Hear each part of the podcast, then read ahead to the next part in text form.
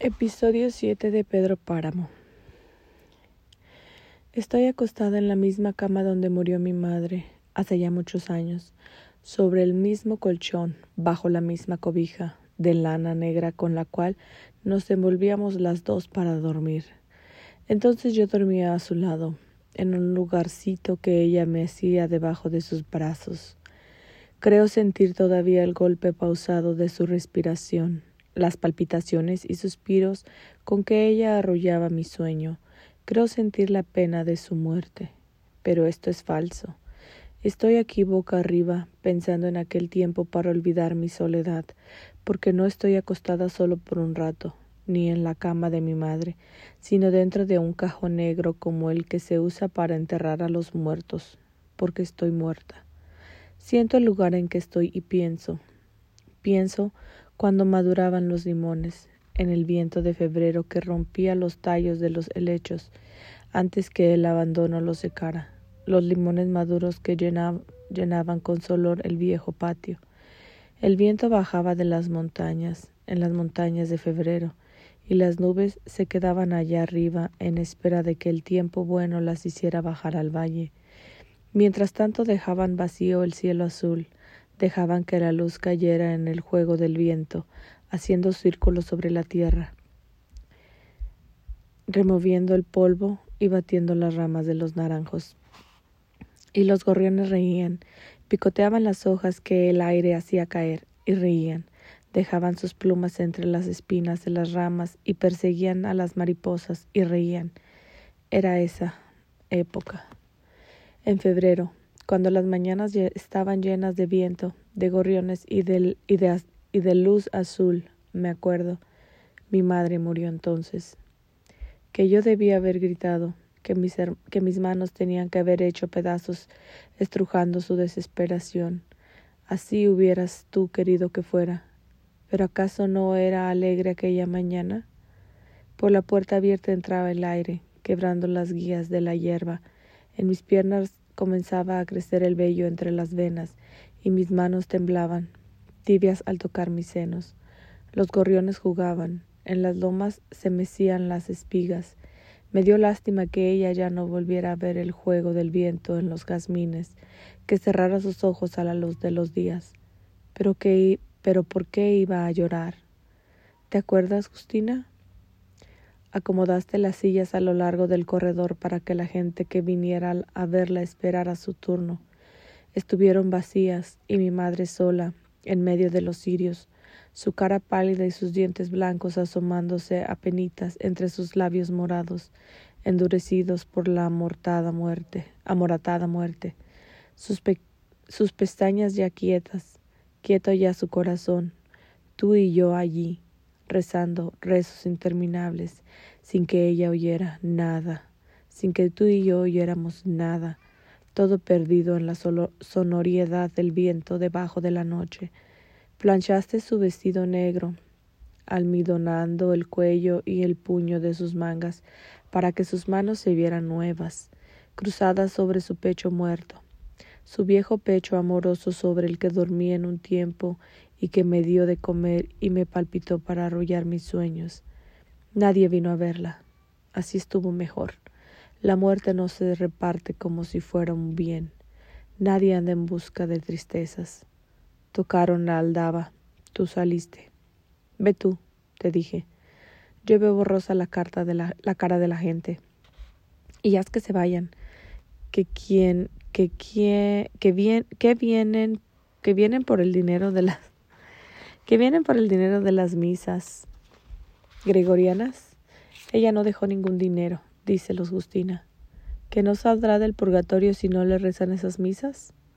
¿Quiénes son ellos para hacer la justicia, Justina? ¿Dices que estoy loca? Está bien.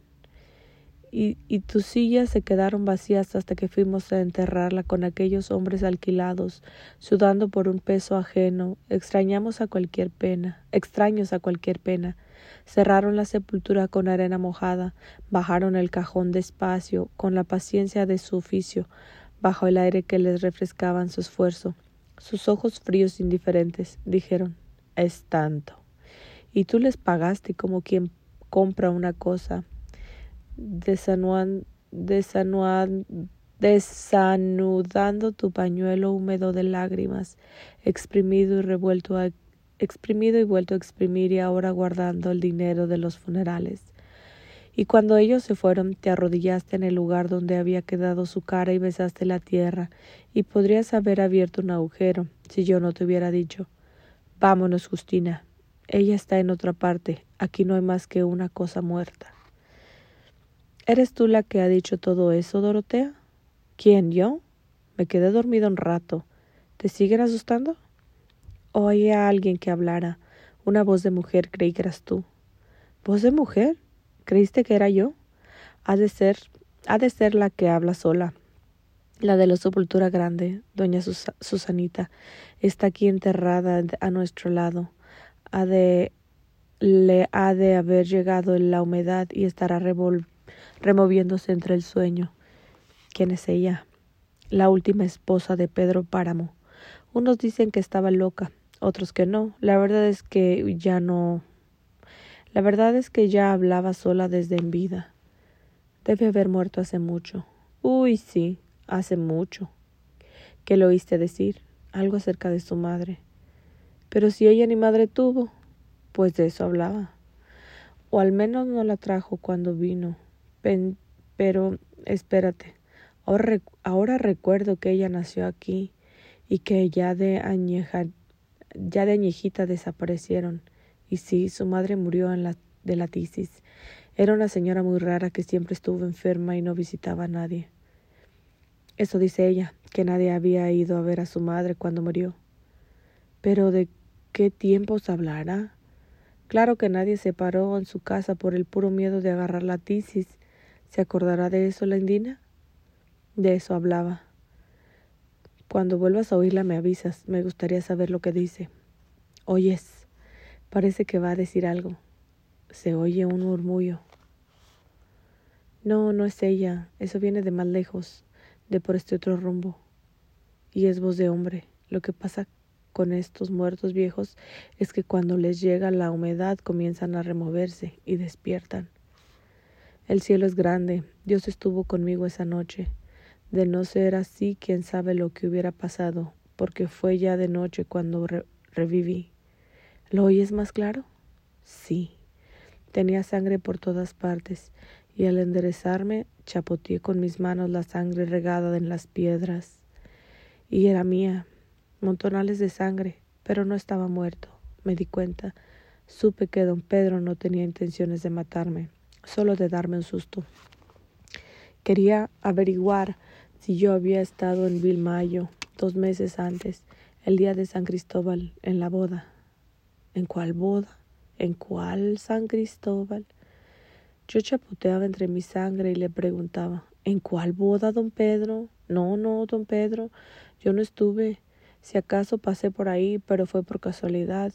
Él no tuvo intenciones de matarme. Me dejó cojo, como ustedes ven, y manco si ustedes quieren, pero no me mató. Dicen que me torció uno. Dicen que se me torció un ojo desde entonces, de la mala impresión. Lo cierto es que me volví más hombre. El cielo es grande, y ni quien lo dude. ¿Quién será? Ve tú a saber. Alguno de tantos. Pedro Páramo causó tan tal mortandad después de que le mataron a su padre, que se dice casi acabó con, con los asistentes de la boda, en la cual don Lucas Páramo iba a fungir de padrino. Y eso que a don Lucas nomás le tocó de rebote, porque al parecer la cosa era contra el novio. Y como nunca se supo de dónde había salido la bala que le pegó a él, Pedro Páramo arrasó parejo. Eso fue allá en el cerro de Villalmo, donde estaban unos ranchos de los que ya no quedó ni el rastro. Mira ahora, sí parece ser ella. Ahora sí parece ser ella. Tú que tienes los oídos, muchachos, ponle atención. Ya me contarás lo que diga. No se le entiende, parece que no habla, solo se queja. ¿Y de qué se queja? Pues quién sabe. Debe ser por algo. Nadie se queja de nada para bien, para bien la oreja. Se queja y nada más. Tal vez Pedro Páramo la hizo sufrir. No creas. Él la quería. Estoy por decir que nunca quiso a ninguna mujer como a esa. Ya se la entregaron sufrida y quizá loca. Tan la quiso que se pasó el resto de sus años aplastando, aplastado en un equipal mirando el campo por donde se la habían llevado al campo santo. Le perdió interés a todo, desalojó sus tierras y mandó quemar, quemarlos en seres. Lo único que lo unos dicen que porque ya estaba cansado, otros que porque le agarró la desilusión. Lo cierto es que echó fuera a la gente y se sentó en su equipal, cara al camino. Desde entonces la tierra se quedó baldía y como en ruinas. Daba pena verla llevándose de llenándose de achaques con tanta plaga que la invadió en cuanto la dejaron sola. De allá para acá se consumió la gente. Se desvan se desbandaron los hombres en busca de otros bebederos. Recuerdo días en que Comala, Comala se llenó de adioses y hasta nos parecía cosa alegre ir a despedir a los que se iban. Y es que se iban con intenciones de volver. No dejaban, nos dejaban encargadas sus cosas y su familia. Luego algunos mandaban por la familia, aunque no por las cosas. Y después parecieron olvidarse del pueblo y de nosotros hasta de sus cosas. Yo me quedé porque no tenía a dónde ir. Otros se quedaron esperando que Pedro Páramo muriera, pues según decían les había prometido heredarle sus bienes, y con esa esperanza volvieron todavía algunos. Pero pasaron años y años y él seguía vivo, siempre allí, como un espantapájaros frente a las tierras de la media luna y ya cuando le faltaba poco para morir vinieron las guerras de esas de los cristeros y la tropa echó rialada con los pocos hombres que quedaban. Fue cuando yo comencé a morirme de hambre y desde entonces nunca me volví a emparejar. Y todo por las ideas de don Pedro, por sus pleitos de alma. Nada, nada más porque se le murió su mujer, la tal Susanita, ya te has de imaginar si la quería. Fue Fulgor Sedano quien le dijo Patrón, ¿sabe quién anda por aquí? ¿Quién? Bartolomé San Juan. ¿Y eso? Eso es lo que yo me pregunto, ¿qué vendrá a hacer? ¿No lo has investigado? No, vale decirlo. Y es que no ha buscado casa. Llegó directamente a la antigua casa de usted, Ahí desmontó, desmontó y apeó sus maletas, como si usted de antemano se las hubiera alquilado, al menos le vi esa seguridad. ¿Y qué haces tú, Fulgor, que no averiguas lo que pasa? ¿No estás para eso? Me desorienté un poco por lo que le dije, pero mañana aclararé las cosas si usted lo cree necesario. Lo de mañana déjamelo a mí, yo me encargo de ellos. ¿Han venido los dos? Sí, él y su mujer. Pero ¿cómo lo sabe? No será su hija, pues por el modo como la trata más bien parece su mujer. Vete a dormir, ah, vete a dormir, Fulgor, si usted me lo permite. Esperé treinta años a que regresaras, Susana. Esperé a tenerlo todo. No solamente algo, sino todo lo que se pudiera conseguir de modo que no nos quedara ningún deseo, solo el tuyo, el deseo de ti. ¿Cuántas veces invité a tu padre a que viniera a vivir aquí nuevamente? diciéndole que yo lo necesitaba. Lo hice hasta con engaños. Le ofrecí nombrarlo administrador con tal de volver a ver, de volverte a ver. ¿Y qué me contestó? No hay respuesta, me decía siempre el mandadero. El señor don Bartolomé rompe sus cartas cuando yo se las entrego. Pero por el muchacho supe que te habías casado y pronto me enteré de que habías venido, quedado viuda y que y que le hacías otra vez compañía a tu padre. Luego el silencio. El mandadero iba y venía siempre regresando diciéndome No los encuentro, don Pedro. Me dicen que salieron de mascota, y unos me dicen que para acá y otros que para allá. Y yo No repares en gastos, búscalos, ni que se los haya tragado la tierra. Hasta que un día vino y me dijo He repasado toda la tierra indagando el rincón donde se esconde don Bartolomé San Juan, hasta que he dado con él, allá, perdido en un agujero de los montes, viviendo en una covacha hecha de troncos, en el mero lugar donde están las minas abandonadas de la, de la Andrómeda. Ya para entonces soplaban vientos raros, se decía que había gente levantada en armas, nos llegaban rumores. Eso fue lo que aventó a tu padre por ahí. No por él, según me, dio, me dijo en la cara, sino por tu seguridad. Quería traerte a algún lugar viviente. Sentí que se abría el cielo. Tuve ánimos de correr hacia ti, de rodearte de alegría, de llorar, y lloré, Susana, cuando supe que al fin regresarías. Hay pueblos que saben de desdicha, se les, se les conoce con sober, con sober un poco de su aire, sorber un poco de su aire, y en tu Ok, hay pueblos que saben a desdicha. Se les conoce con sorber un poco de su aire viejo y entumido, pobre y flaco como todo lo viejo. Este es uno de esos pueblos, Susana. Allá, de donde venimos ahora, al menos te entretenías mirando el nacimiento de las cosas, nubes y pájaros, el musgo, ¿te acuerdas?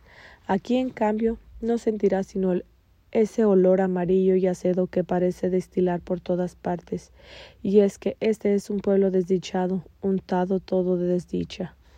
Él nos ha pedido que volvamos, no nos ha prestado su casa, nos ha dado todo lo que podamos necesitar, pero no debemos estarle agradecidos.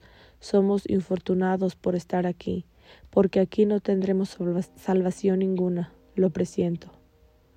¿Sabes qué me ha pedido Pedro Páramo? Yo ya me imaginaba que esto que nos daba no era gratuito, y estaba dispuesto a que se le cobrara con mi trabajo, ya que teníamos que pagar de algún modo. Le detallé todo lo referente a la Andrómeda y le hice ver que aquello tenía posibilidades, trabajándola con método. ¿Y sabes qué me contestó? No me interesa su mina, Bartolomé San Juan. Lo único que quiero de usted es a su hija. Esa ha sido su mejor, esa ha sido su mejor trabajo. Así que te quiere a ti, Susana. Dice que jugabas con él cuando eran niños, que ella te conoce, que llegaron a bañarse juntos en el río cuando eran niños. Yo no lo supe. De haberlo sabido te habría matado a cintarazos. No lo dudo. Fuiste tú la que dijiste. ¿No lo dudo? Yo lo dije. ¿De manera que estás dispuesta a acostarte con él? Sí, Bartolomé.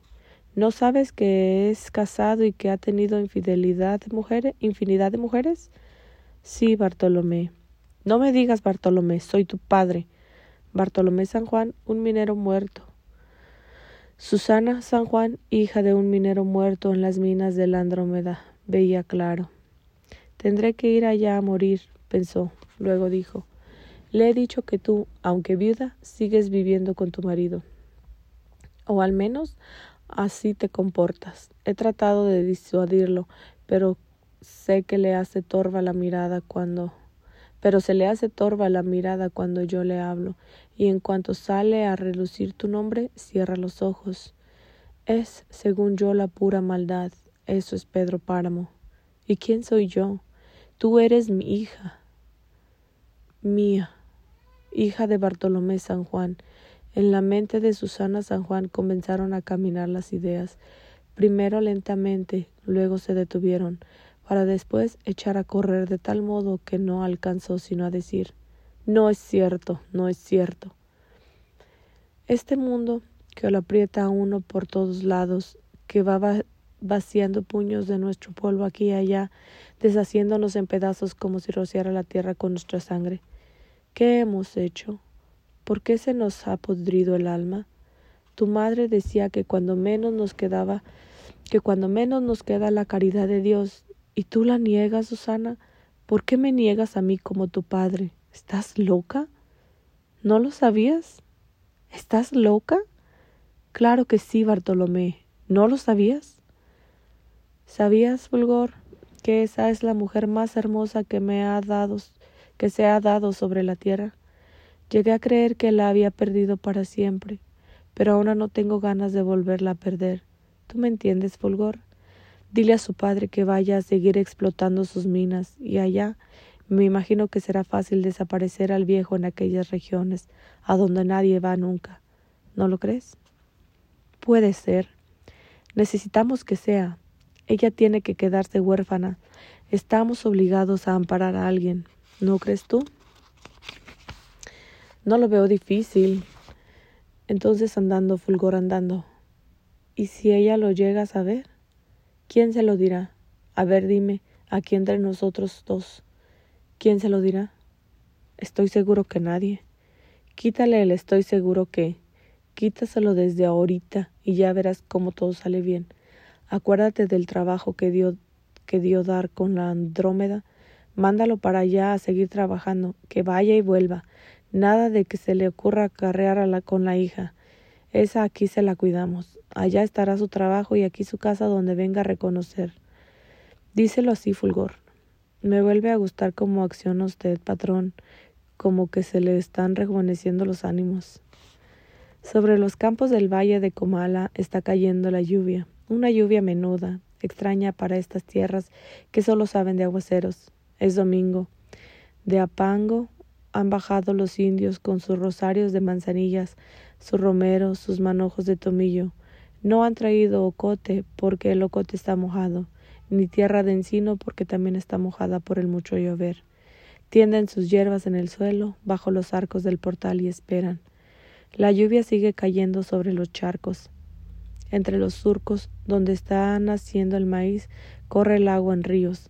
Los hombres no han venido hoy al mercado, ocupados en romper los surcos para que el agua busque nuevos cauces y no arrastre la milpa tierna. Andan en grupos, navegando en la tierra anegada, bajo la lluvia, quebrando con sus palas los blandos terrones, ligando con sus manos la milpa y tratando de protegerla para que crezca sin trabajo.